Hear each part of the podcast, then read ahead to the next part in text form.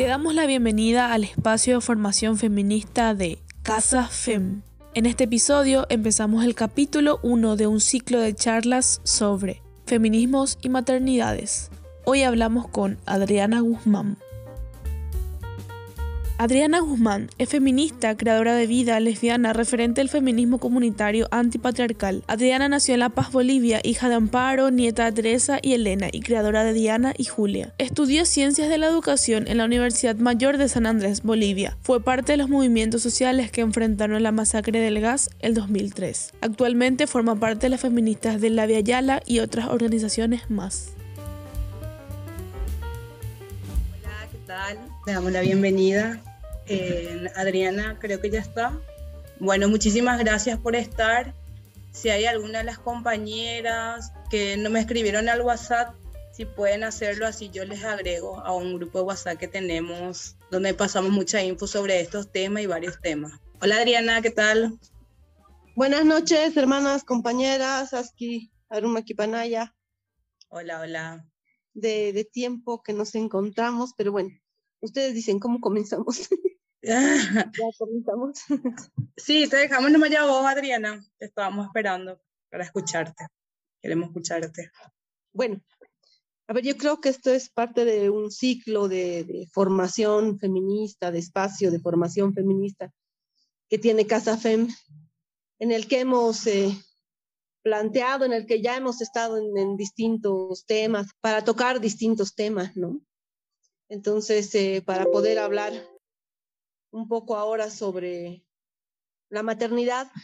Yo quisiera partir primero hablando sobre la construcción histórica de la maternidad, ¿no? Y la relación de eso con la comunidad.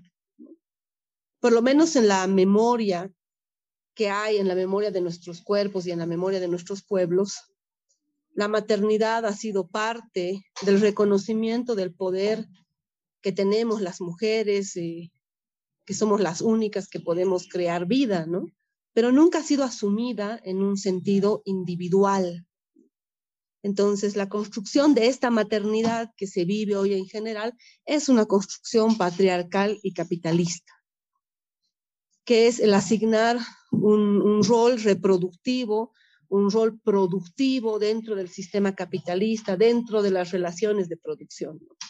Em, a diferencia de muchas feministas que plantean que, hay un, que la maternidad y el trabajo del cuidado tiene que ver con un rol de, reproducción, nosotras como feminismo comunitario antipatriarcal pensamos que no, que tiene que ver con un rol productivo, con que se produce, no solo tiene que ver con la reproducción y el cuidado. Entonces, esta construcción histórica tiene que ver con la profundización del sistema patriarcal, con la consolidación del sistema patriarcal y que se consolida con la ruptura de la comunidad. Y una de las formas de romper la comunidad es la maternidad individualista y en esclavitud. Esa es una de las principales formas de consolidar el patriarcado. Entonces, la maternidad desde la memoria ancestral, la maternidad desde la memoria de nuestros cuerpos, es una maternidad en crianza comunitaria, en crianza colectiva, donde nosotras eh, parimos, eh, creamos, por eso nosotras nos definimos como creadoras de vida, nosotras creamos vida, pero eso no significa asumir solas la crianza, ¿no?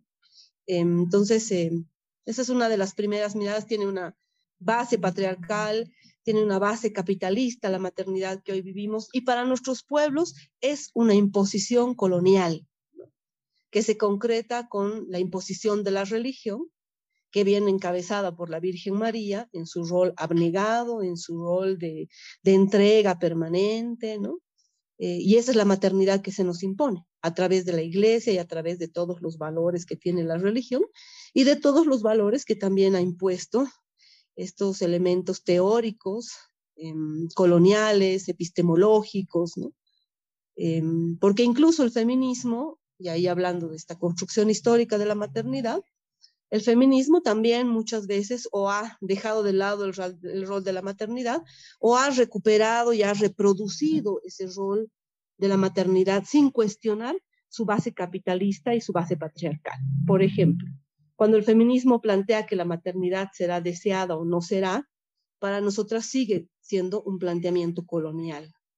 porque como pueblos, como pueblos aymaras, como pueblos quechos, como pueblos guaraníes, eh, la maternidad no es un deseo, la maternidad es eh, parte de la vida, evidentemente es una decisión, no hay una obligatoriedad de parir, pero como pueblos también hay un deseo de parir. Nosotras no, no venimos de esa línea feminista que, plantea que la maternidad será deseada o no será. Nosotras es parte de una responsabilidad con la vida para las que queremos parir y para todas las que creemos en la responsabilidad de criar. Entonces es una mirada desde los derechos individuales, desde esa autonomía individualista, este planteamiento de la maternidad eh, deseada. ¿no? Nosotras creemos que la maternidad tiene que ser posibilitada por la comunidad.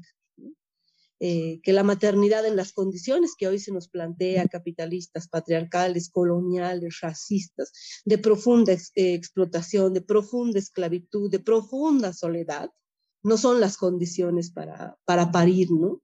Pero eso no quita la responsabilidad que tiene la comunidad de criar, ¿no? Entonces, cuando se plantea esto de la maternidad será deseada o no será, o cuando se plantea una lucha por la paternidad responsable, sí, coincidimos en algunas cosas, pero más que la maternidad responsable o la paternidad responsable, que es algo que, que también es eh, importante, nosotras creemos que hay que recuperar la memoria de la comunidad, la memoria de la sociedad, de criar la vida que no es responsabilidad solo de uno o de dos personas, sino es una responsabilidad comunitaria. ¿no? Entonces, ese es uno de los principales planteamientos en torno a la historia o la, construcción histórica de la maternidad. ¿no?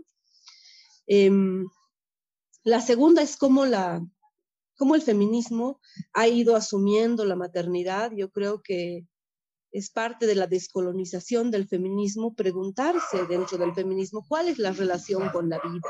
La discusión sobre el aborto, por ejemplo, sobre la, sobre la decisión sobre nuestros cuerpos, no implica la negación del parir, ¿no? Por eso nosotras planteamos también que abortar es memoria ancestral, criar y parir también. Tenemos también una memoria ancestral de criar y pero es el sistema patriarcal capitalista que ha roto las condiciones posibles para parir, para criar, ha roto la comunidad, ha fragmentado esas relaciones, ha generado las relaciones de poder jerárquicas, de dominación colonial, que hacen que parir sea que no haya condiciones para parir, no solo tiene que ver con mi decisión, no, no solo ese es mi cuerpo, es mi decisión, aunque yo decidiera parir, aunque yo quisiera, no hay las condiciones económicas, de políticas, de tejido social, de crianza. Entonces, esto nos plantea o nos exige a nosotras, eh, desde los feminismos de la Via Yala, desde los feminismos comunitarios, populares, territoriales, eh, nos plantea la necesidad de volver a discutir nuestra posición como feministas frente a la maternidad, frente al aborto, frente a la autonomía de los cuerpos, ¿no? ¿De qué tipo de maternidad estamos hablando? De una maternidad como esa que te vende el mercado, una maternidad supuestamente eh, liberada. Hay toda una manipulación, una mercantilización de la supuesta autonomía, ¿no? Que sigue dejando toda la responsabilidad en manos de las mujeres, ¿no? Em, y no esta convocatoria, esta exigencia a la comunidad y en otros territorios, no solo a la comunidad, a la comunidad, al territorio, al barrio, ¿no? A eso que era la familia extendida em, de criar, ¿no? Entonces, creo que eso es eh, fundamental, rediscutir nuestras posiciones sobre la maternidad, sobre el aborto, sobre la autonomía del cuerpo, sobre la relación de los feminismos con la red de la vida, como plantean las hermanas feministas comunitarias en, en Guatemala, ¿no? Entonces, eh, yo quería hablar de esta primera línea histórica, quería hablar sobre esta necesidad de los feminismos de repensar la, la maternidad, el aborto, de reconstruir nuestros discursos, ¿no? Porque las discusiones sobre la maternidad siguen teniendo que ver con un sistema colonial, con, una, con un feminismo, con un discurso colonial de derechos, ¿no? No se trata de que yo quiero más tiempo para hacer esto o lo otro, se trata de que la, la vida, la responsabilidad con la vida es eh, social, es comunitaria, es la única forma de romper con el patriarcado, ¿no? Porque lo otro eh, sigue siendo sostener al patriarcado sobre la explotación de nuestros cuerpos, em, sobre la, entrega de este tiempo de crianza de, de, personas, de guaguas, que finalmente van a seguir contribuyendo a ese sistema, a la propia explotación, a la reproducción de las relaciones coloniales, de las relaciones de poder, de la misma violencia, ¿no? Entonces, nosotras hemos discutido un poco de eso y por eso nuestra opción no es recuperar la idea de maternidad, sino la de, la de nosotras no nos definimos como madres ni nos definimos como creadoras de vida y creemos que es fundamental criar la vida también. A las hermanas que han decidido no parir, pues es, es una decisión, por supuesto, de profunda autonomía, pero eso no significa que no haya una responsabilidad con la crianza de la vida, ¿no? Eso es importante porque como mujeres aymaras y como mujeres quechuas, en un mundo colonial y racista, las guaguas, las niñas, las niñeces que terminan en los eh, institucionalizadas, en los hogares, donde hay múltiples violencias, violaciones, como las niñas en Guatemala, que fueron quemadas dos veces, dos grupos de niñas, más de 100 niñas quemadas en los hogares, son niñas indígenas, son niñas de pueblos indígenas, ¿no? Entonces nosotros no tenemos la, la, posibilidad en un mundo colonial y racista de, de decir que la, la maternidad será deseado, ¿no? ¿no? Vivimos en una relación colonial donde son las guaguas de nuestras hermanas, nuestras guaguas, las que terminan institucionalizadas y viviendo estas violencias. Y por eso para nosotras el planteamiento es la crianza comunitaria, la responsabilidad social, ¿no? Y de eso no se trata de que, bueno, primero hay que esperar 200 años a hacer comunidad y ahí que la que se recupere la crianza con la vida, ¿no? Esa es una exigencia que hay que hacer ahora, ¿no? La responsabilidad social, la responsabilidad territorial con la crianza de la vida y la responsabilidad del Estado con la crianza de esta vida. Esos son eh, discursos o, reflexiones que creo que los feminismos em, en el Avia ya le hemos venido haciendo. Hemos venido planteando otras discusiones sobre la maternidad, sobre el aborto, sobre el parir, sobre el gestar, sobre la memoria eh, de nuestros cuerpos en el abortar, en el parir y en el gestar, ¿no? Y que es parte de la descolonización de los feminismos, seguir alimentando estas discusiones lejos de las lógicas, para mí por lo menos, lejos de las lógicas individualistas y de derechos. No estamos hablando de destruir con el, al sistema patriarcal. Y para destruirlo no se lo destruye con sus propias herramientas, no, no se lo destruye con derechos ni con leyes, ¿no? Em, bueno, esa era una, una segunda dimensión que, que, quería plantear. Y, y bueno, y la otra que me gustaría también eh, reflexionar un poco es nuestra experiencia de crianza comunitaria, compartir un poco nuestra experiencia dentro del feminismo comunitario, cómo hemos ido entendiendo la crianza comunitaria, cómo nos ha, cómo ha sido un aprendizaje, un reaprendizaje también para nosotras, por todas las lógicas eh, misógenas y de disciplinamiento que también hemos construido entre mujeres respecto de la maternidad, ¿no? Respecto de la maternidad perfecta, ser la madre perfecta, juzgar a las otras madres, ¿no? De creer, porque también ese es un discurso feminista, creer que la maternidad es un poder y que tenemos un pequeño poder que disputar con el patriarcado y nosotros no queremos disputar poderes, sino queremos que hay que destruir esos poderes que someten, que dominan, ¿no? No sé si hay poderes que no, no estén eh, buscando la dominación, ¿no? pero en este caso la, la maternidad no, no creemos que sea un poder, ¿no? Es una posibilidad, es esta posibilidad de, de crear vida, ¿no? Que ha sido suplantada eh, por la iglesia con esta idea del patriarché, del Dios que crea vida, ¿no? Que esa ha sido la primera ocupación del cuerpo de las mujeres, anulación del cuerpo de las mujeres, ¿no?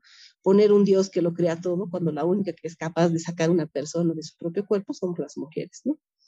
Entonces, bueno, en esta nuestra experiencia lo más, eh, lo más difícil ha sido enfrentar todos estos disciplinamientos, imposiciones sociales sobre la maternidad, sobre cómo tiene que ser la maternidad, ¿no?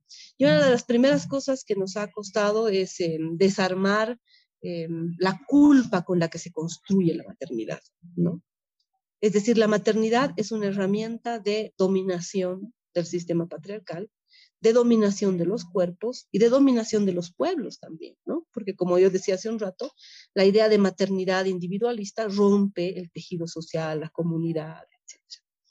Eh, ¿Y cómo logra disciplinar los cuerpos de las mujeres con esta culpa, ¿no? Generando esta culpa de que nunca criamos bien, de que nunca criamos lo suficiente, de que no tenemos todas las habilidades para, para enseñar, ¿no? De que nunca tenemos el tiempo suficiente, ¿no? Cuando estamos criando en condiciones eh, terribles, en las condiciones terribles que nos pone el sistema patriarcal, con, con explotación, eh, con una desvalorización total de la vida, ¿no? Si hay personas que no son importantes en el mundo, son las mujeres y las guaguas. No, le importan al Estado, no le importan a la sociedad.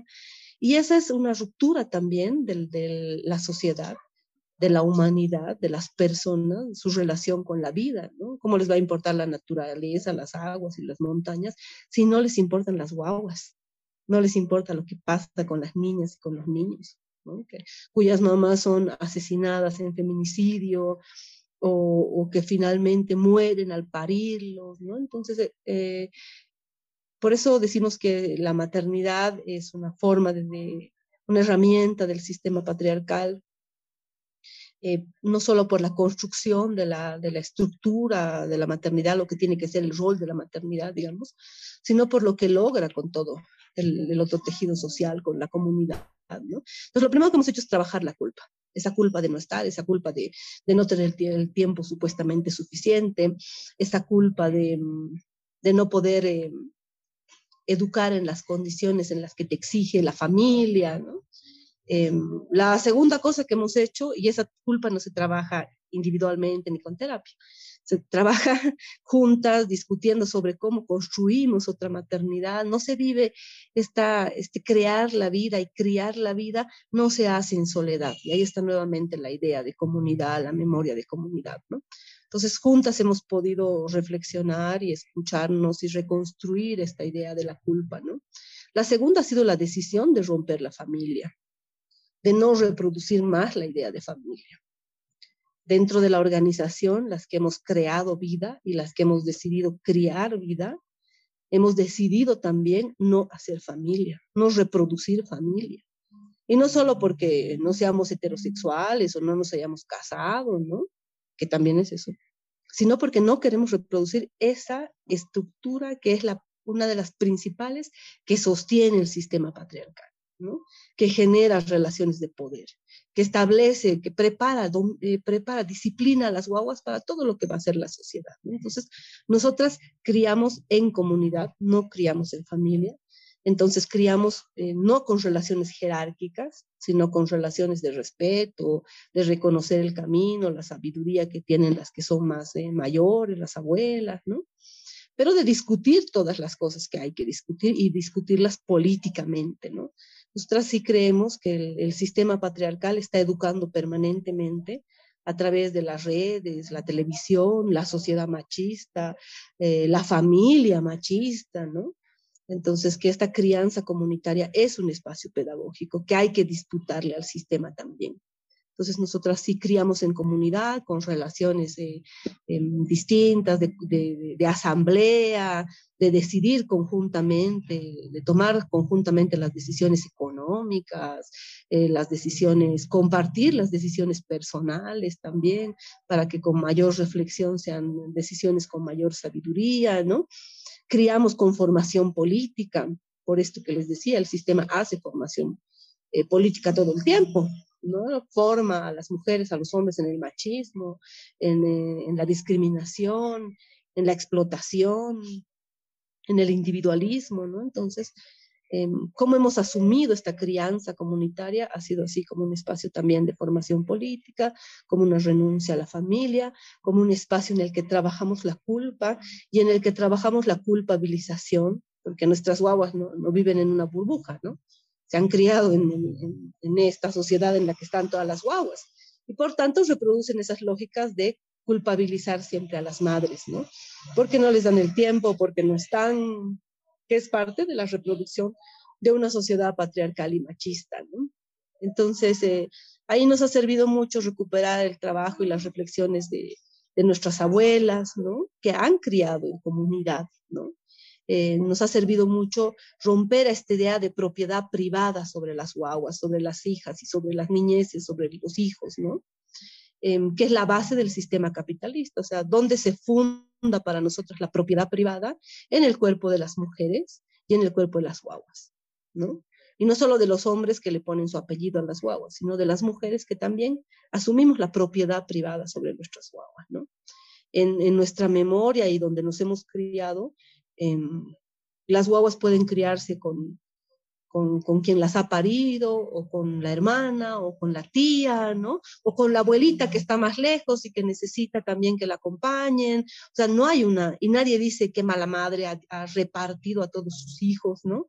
Es más, muchos hijos dicen, yo tengo tres mamás, mi, mi mamá Juanita, mi, mi mamá Elena y mi mamá Teresa, porque hay esta, esta forma de criar, ¿no? Sí, las responsables siguen siendo otras mujeres, pero siguen compartiendo la responsabilidad también con hombres, también con otras personas de la comunidad.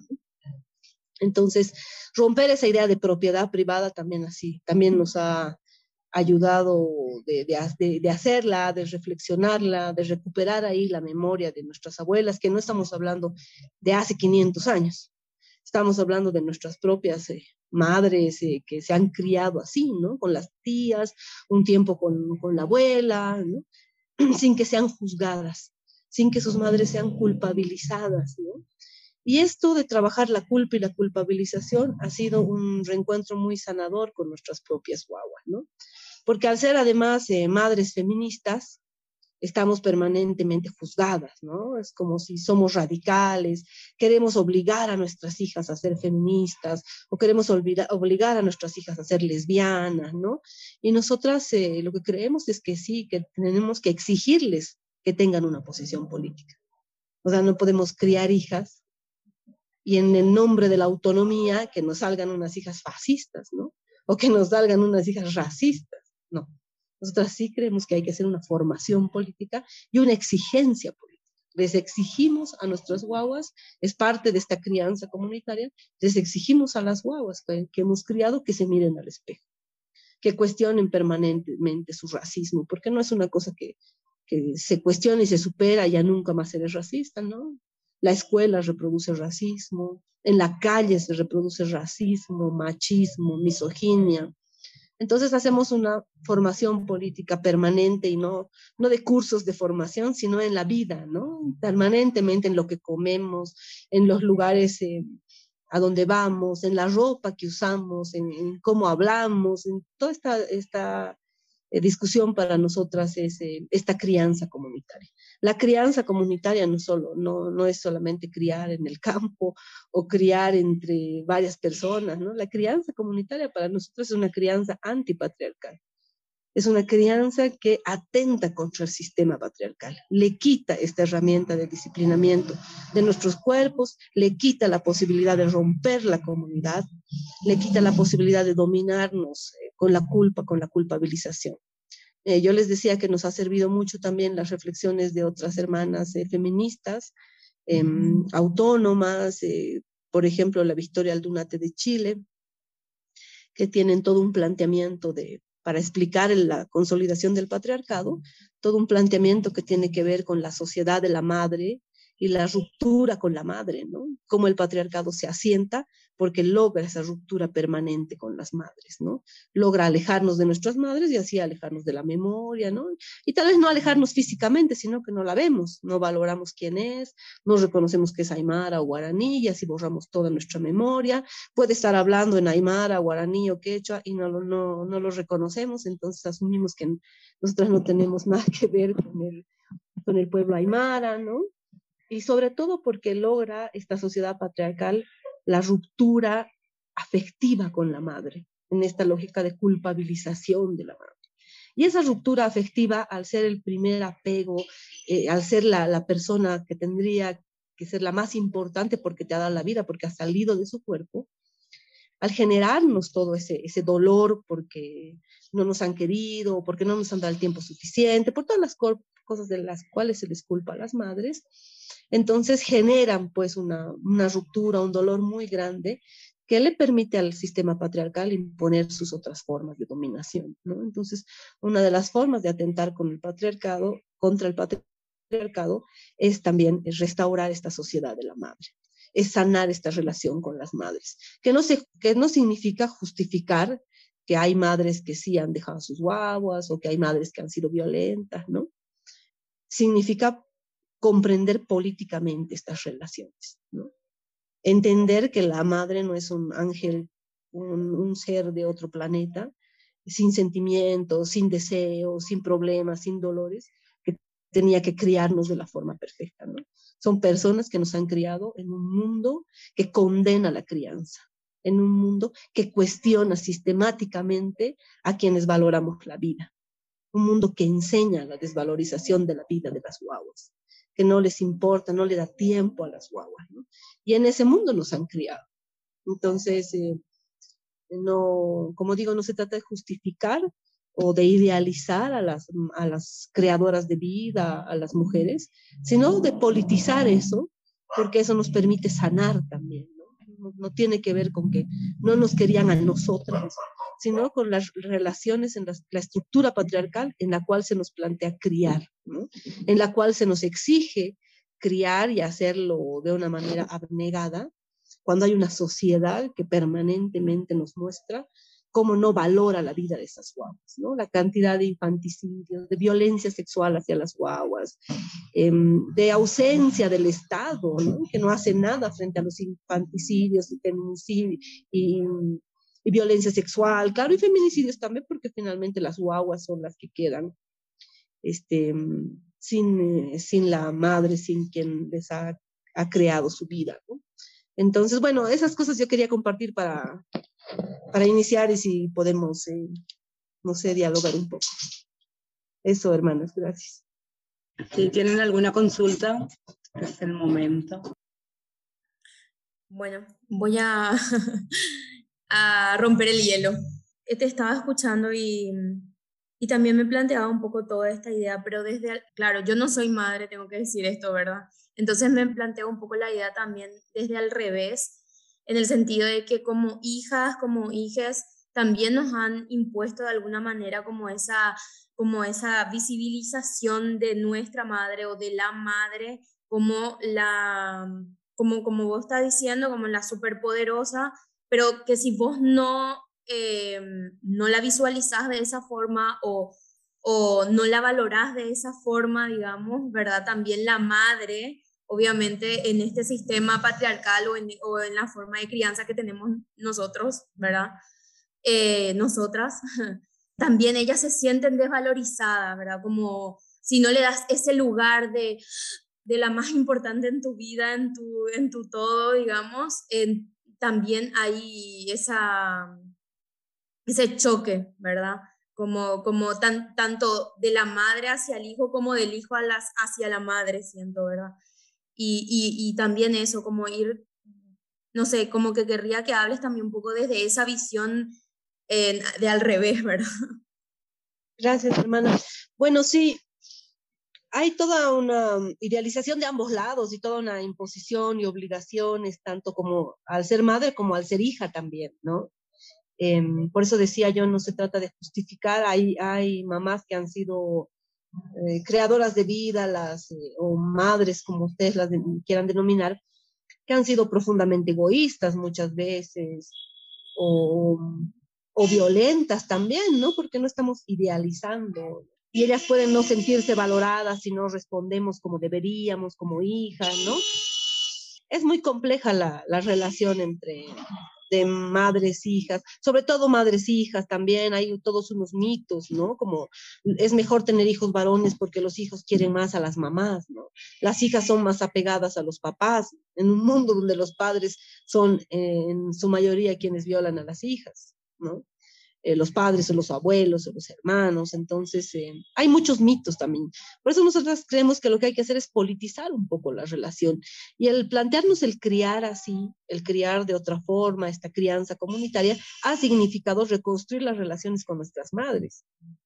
Ha significado politizar esas relaciones. Eh, yo creo que no es, un, no es una mm, idealización solamente que las mamás son como superpoderosas, como dicen, ¿no? Em, yo también creo que mi mamá ha hecho cosas que no sé si yo hubiera sido capaz de hacer u otra mujer, ¿no? En términos de tiempo, de sacrificio. Yo valoro eso y para mí eso es fundamental. A mí eh, siempre digo yo que si, ¿de qué feminismo vengo? Vengo del feminismo de mi mamá. A mí la que me ha enseñado a que no puede haber alguien que esté ejerciendo poder sobre otro, dominando, lastimando, golpeando, quitándole su tierra, etcétera. Es alguien que me ha enseñado la lucha es mi mamá, de ese feminismo vengo yo, ¿no? Y creo que además de, de darnos de comer, de criarnos ella sola, ¿no? Con un papá que no estaba ausente, o sea, estaba presente, pero nunca se hizo responsable de la vida, ¿no? Pero claro, era divertido, eh, buena gente, ¿no? Pero nunca se hizo cargo de la vida, nunca ha criado, nunca generado dinero para criar a sus guaguas, ¿no? Entonces, así ha sido posible mm, una mamá que ha tenido que hacerse cargo de totalmente de, de nosotras, ¿no?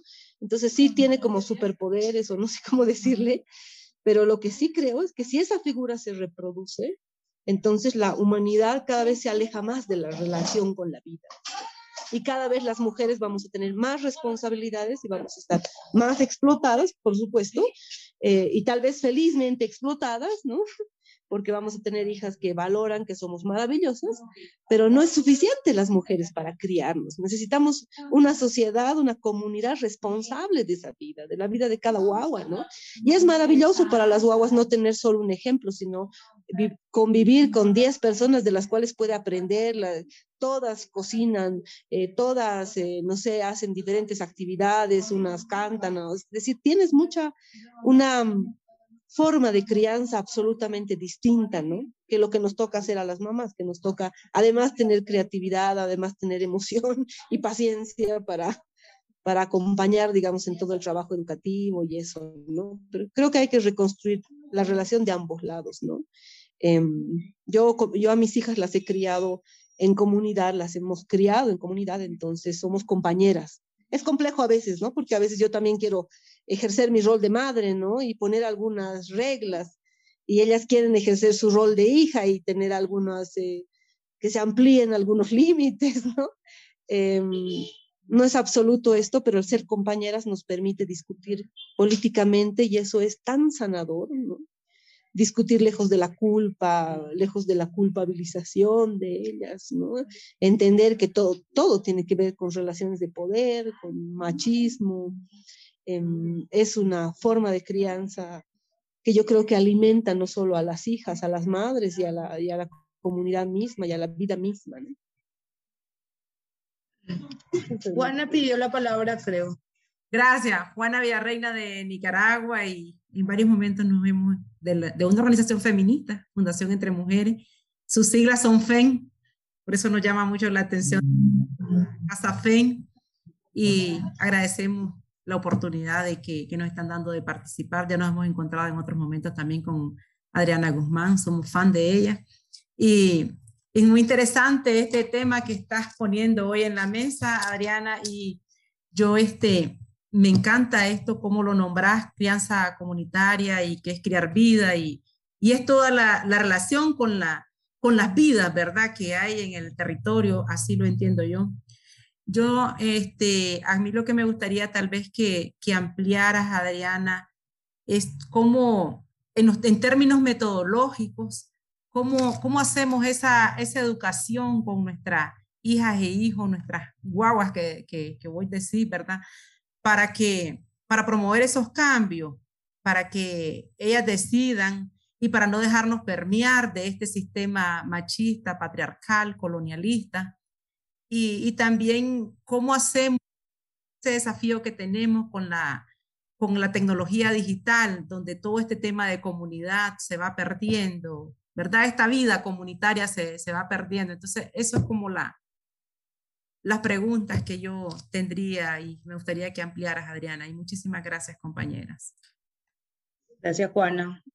A ver, metodológicamente, nosotros hemos ido como aprendiendo también, ¿no? En esta en este camino. Y yo había mencionado algunas cosas que, sean, que tal vez pueden plantearse como metodológicas, ¿no? Eh, lo primero ha sido decidir no criar en familia. Y esa ha sido una decisión que hemos tenido que compartir, discutir y asumir con las guaguas también, ¿no? O sea, ¿Y cómo, cómo, hemos logrado hacer eso? Porque la familia es incuestionable, pues, en un territorio, el Yala colonizado con la, con la Biblia, no solamente con la espada y la sangre, sino con la Biblia, la familia es lo más importante, ¿no? Eh, claro, si una mira un poco la, la historia de la religión y todo, yo no encuentro muchas familias, pero bueno, la familia es incuestionable. Entonces, las guaguas quieren una familia y en el colegio les enseñan que la familia es lo más importante, ¿no? Pero cuando tú miras, la familia es donde hay violencia, donde mueren las mujeres. Las mujeres no las asesina un, sicario o un, eh, o un extraño. Las, las asesinan, los feminicidios son dentro de la casa en general, eh, son sus parejas, la violencia sexual, el abuso sexual hacia las niñas, las guaguas, es también ahí en la, en la familia. Entonces, una certeza que la han aceptado las guaguas desde las más chiquitas hasta los más grandes, es que no es cierto que la familia es lo más importante, que necesitamos estar en un espacio de otra forma que no sea la familia, ¿no? Em, ¿Y cómo nos ha servido, cómo hemos podido cuestionar eso desde nuestra memoria? Contando un poco cómo se han criado nuestras mamás, nuestras abuelas, ¿no? En mi caso, por ejemplo, por el territorio donde vivían, por lo que sembraban, por los animales que tenían, eh, una hija ha, ha, crecido con una abuela, la otra hija con la hermana mayor de mi mamá, y así podíamos repartirnos. Y nadie cuestionaba eso, ¿no? Y yo sé que eso ha pasado en otros territorios y en otros pueblos también, ¿no? Entonces, esa ha sido una, una de las formas también de, una decisión fundamental es no reproducir familia. Eso también nos ayuda a cuestionar el rol de los hombres, porque si no, esta idea de la psicología, de que crecemos con ciertos traumas porque no hay el padre, el padre ausente, el padre es el padre ausente desde siempre en la sociedad patriarcal, criamos solas, casi en general, ¿no? Entonces, romper la idea de familia nos ayuda también en eso. En, cuestionar, en atentar contra estas bases patriarcales eh, y bueno, y después llevar nuestra experiencia organizacional a este espacio de crianza, decidir en asamblea, por ejemplo, cuando hay crisis económica es maravilloso porque una se asume toda la crisis económica y la preocupación sola, pero cuando lo puedes discutir en, en asamblea con las guaguas, ¿no? que no hay plata y que entonces hay que repensar qué hacemos. Eh, es maravilloso porque esa, esa culpa que, que, nos, que nos imponen a nosotras por un mundo donde nos empobrece el sistema, no nosotros, porque nosotros trabajamos 15, 17 horas al día, y poder repartirla con las guaguas más eh, genera una creatividad que es eh, maravillosa, ¿no? Un tema así difícil de tratar y que lo estamos haciendo igual ahora es el tema de la tecnología, ¿no? De, si la tecnología rompe mucho las relaciones, ¿no? Entonces ahí a nosotros lo que nos sirve sobre todo es que estas decisiones es un poco esta crianza organizada, ¿no? Yo, en mi experiencia, porque tengo dos guaguas y la segunda ha crecido en esta crianza comunitaria y la, mi primera hija, digamos que la mitad, ¿no? No todo, pero nunca había organizado así la crianza, ¿no? Pero como somos, cuando somos varias, no solamente en rol de madre, sino las, las hijas también, eh, las guaguas en general, es mucho más eh, sencillo organizar eh, y se vuelve como, como eso, como una organización, una crianza organizada, una organización para criar.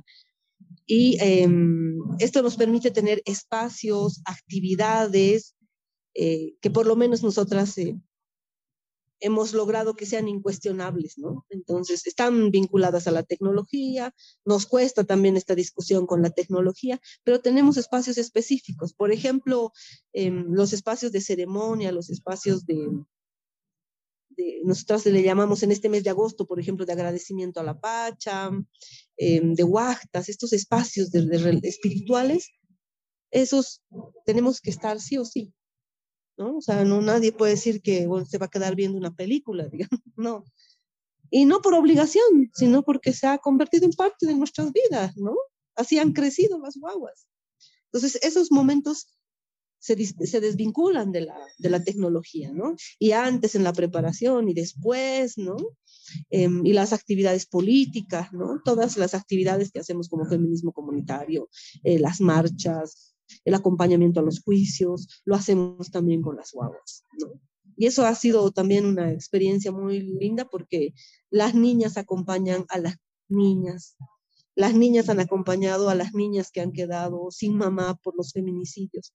Nosotras a las mamás que han quedado sin hijas por feminicidios, ¿no? Em, entonces, esa, ese incorporarlas a nuestras actividades, a nuestra vida política de lucha contra el sistema, a la vida espiritual, a la recuperación de la comunidad, eh, nos permite tener tiempos ya establecidos em, para desvincularse de la tecnología. ¿no? De todas formas, sí, sí cuesta. Eh, también tenemos un grupo de WhatsApp donde nos pasamos los mensajes, ¿no? Eh, pero sí, sí cuesta mucho la crianza, sobre todo, más que por el tiempo, por la profundización del individualismo. Porque todos los mensajes, el manejo de las redes, mismo todos los memes y todo lo que sale, los videos y todo lo que sale dentro del propio feminismo, son muy individualistas. Entonces, eso es, eso es lo más eh, riesgoso, yo creo, no solo eh, el hecho de estar conectadas al aparato este, ¿no? Sino la profundización del individualismo, ¿no? Pero esta crianza organizada donde cada cual tiene su responsabilidad en el espacio espiritual, en el espacio político, ¿no? No es que nos acompañan a una marcha, es que tienen una responsabilidad porque ahí están las guaguas de las compañeras que han sido asesinadas. Entonces nosotras vamos con nuestros carteles y recuerdo una vez que ellas iban con sus llevaron sus muñequitas y unas velitas, entonces hacían su propia protesta de niñas para acompañarse entre niñas. Esas niñas hoy son adolescentes, tanto las guaguas nuestras como las guaguas de hermanas que han sido asesinadas, y ha sido un camino político para todas, eh, para todas, ¿no? Para nosotras y para ella. Entonces, no sé si es una metodología, hermana, pero eso puedo compartir de lo que hemos ido haciendo. Gracias, Adriana. Sí, claro. Muchas gracias. Ahí Victoria también alzó la mano. Hola, sí, bueno, un gusto estar compartiendo este espacio. Muchas gracias por, por esto. Em, Adriana, me gustaría mm, que pensemos en realidad sobre las cuestiones de, del ambiente, ¿no? O sea, la, la maternidad y las, las crianzas y, y, el futuro, la vida futura, digamos, relacionada al, al impacto ambiental y cómo, cómo se viene todo esto eh, más que nada porque, bueno, leyendo a Donna Haraway a mí me, me hizo también un, un clic de pensar esto, ¿no? De, de, de, pensar en generaciones que, la posibilidad de que algunas generaciones no, tengan, no tengamos hijes para un poco menguar el impacto ambiental de nuestras existencias por este, por este mundo. Eh, no sé qué, qué pensás vos sobre esas discusiones, eh, la verdad es que yo lo sigo pensando, pero, pero bueno, me gustaría compartirlo para, para pensarlo en este espacio. Bueno, la, maternidad es una imposición colonial, ¿no? Eh, en la memoria ancestral, como en los escritos de los cronistas, como en los estudios antropológicos, eh, está que las mujeres, no todas las mujeres parían, no era una obligación parir, no era una obligación ser madre, digamos. Esa ha sido la imposición colonial que, además ha permitido consolidar el capitalismo, porque así les reproducimos fuerza de trabajo y se las criamos además, ¿no? Entonces, eh, yo creo que eso es importante, no solo para pensárselo ahora. Nuestras abuelas lo han pensado sistemáticamente en determinadas épocas, en épocas de grandes sequías, largos años de sequías. Eh, no hace mucho, hace 20 años, ha habido una sequía muy grande en este territorio, eh, una sequía de 10 años, donde las mujeres han decidido no parir y nadie les ha cuestionado ni, ni se ha asumido como la actitud feminista más radical, ¿no? Sino es, tiene que ver con un sentido común, ese sentido común no el sentido patriarcal, sino el sentido común que está vinculado a la vida, a la naturaleza. Hay momentos de colapso de la naturaleza, ¿no? Las sequías, todo lo que está pasando ahora con la, con la explotación tan terrible, ¿no? Pero entonces eso está en nuestra memoria no parir está en nuestra memoria. Eh, nosotras tenemos tías eh, que no han parido, que han, han sido parte de la crianza de sus sobrinas, de, su, de, sus, de otras guaguas, ¿no? Pero han decidido no parir, han decidido muchas veces tener pareja y no parir, muchas veces ni parir ni tener pareja, ¿no? Eh, y hacer, por ejemplo, una vida política o una vida autónoma, ¿no? Y na nadie ha nadie las ha sacado de la comunidad por ser eh, extremadamente feministas, ¿no? Yo creo que hay un discurso muy, muy misógeno que estigmatiza todos estos planteamientos feministas que están en la memoria ancestral, ¿no? Que están en esta resistencia también al, colonialismo, ¿no? Lo que sí creo es que no tienen que ser luchas em, como separadas, ¿no? Hay una hay un ecofeminismo, un feminismo ambientalista que pareciera que a veces hace una lucha más por un lado y están los otros feminismos comunitarios, territoriales, que discutimos sobre la memoria ancestral, el parir, el abortar, etcétera. No creo que tengan que ir por separado, están juntos, ¿no? O sea, si somos capaces de destruir la, la humanidad, no nosotras, o sea, no somos parte de esa humanidad que destruye definitivamente, ¿no? Yo por lo menos creo que no podemos asumir como pueblos esa responsabilidad, esas responsabilidades de las transnacionales y de los estados cómplices de las transnacionales, ¿no? Esas responsabilidades de esos países llamados desarrollados que han destruido nuestros territorios para construir las máquinas de contaminación que son sus países, ¿no? Las máquinas de explotación y de genocidio que son sus países, ¿no? Entonces, pero en esta en esta lógica de destrucción de la naturaleza, esta, esta cultura de la destrucción de la naturaleza, eh, no hubiera sido posible de construirse si no existiría esta, esta cultura patriarcal de destrucción del cuerpo de las mujeres. Así como andas por la tierra y no la cuidas y no te preguntas que de esa tierra sale el maíz que comes o los frijoles, o, que tiene que ver con el agua, la tierra, la vida misma, Asimismo, andas por encima de las mujeres sin mirar el trabajo que hacen, sin mirar que somos la mitad de cada pueblo y que hemos parido y criado a la otra mitad, sin mirar todo el trabajo que hacemos, ¿no?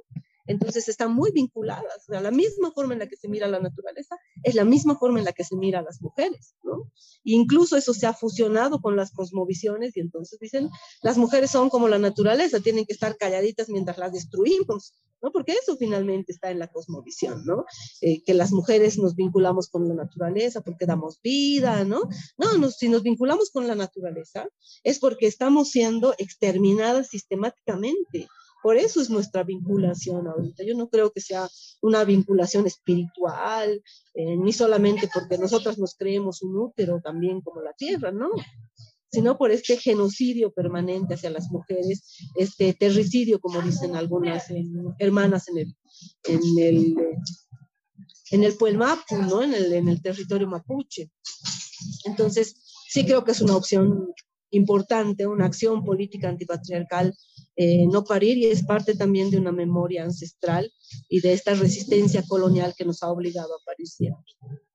Bueno, muchas gracias. Muchas gracias, hermanos. Bueno, agradecerle a todas las que están un viernes a las ocho y media acá escuchando algo súper interesante, ¿verdad? Pero ya sabemos que es tardecito, ¿verdad? Y mm, eso, ¿verdad? Entonces estamos muy contentos de que se sigan aprovechando estos espacios que justamente es para reflexionar entre todas cómo continuar, qué hacemos, ¿verdad? Y este es un ciclo de charlas sobre maternidades, después vamos a seguir hablando con otras compañeras, entonces están atentas a las redes también, al WhatsApp y eso, o nos escriben así para saber un poquito más, ¿verdad?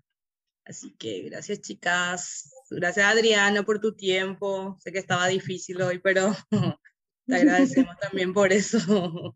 Hermanas, muchas gracias y bueno, Chiqui sin cama hasta que nos veamos pronto y, y vayamos reconstruyendo estas formas de crear y de criar la vida. Exacto. Gracias, hermanas. Muchas gracias. Chao, chao. Muchas gracias, Adriana, compañeras. Ha sido un gusto y queremos seguir compartiendo y participando de estos espacios como Fundación Entre Mujeres, Organización Feminista de Mujeres Campesinas. Qué genial, Juana. Vamos a seguir hablando, súper interesante. Muchas gracias por estar. Perfecto. Gracias. Chao, chao. Chao, chao. Gracias. Nos vemos. Esto fue el espacio de formación feminista de Casa FEM. Escucha los demás episodios en nuestras plataformas y seguinos en redes sociales, arroba CasaFem. Este espacio cuenta con el apoyo de Diaconía, Edición y montaje de Ney Ríos y Lía Benítez Flecha.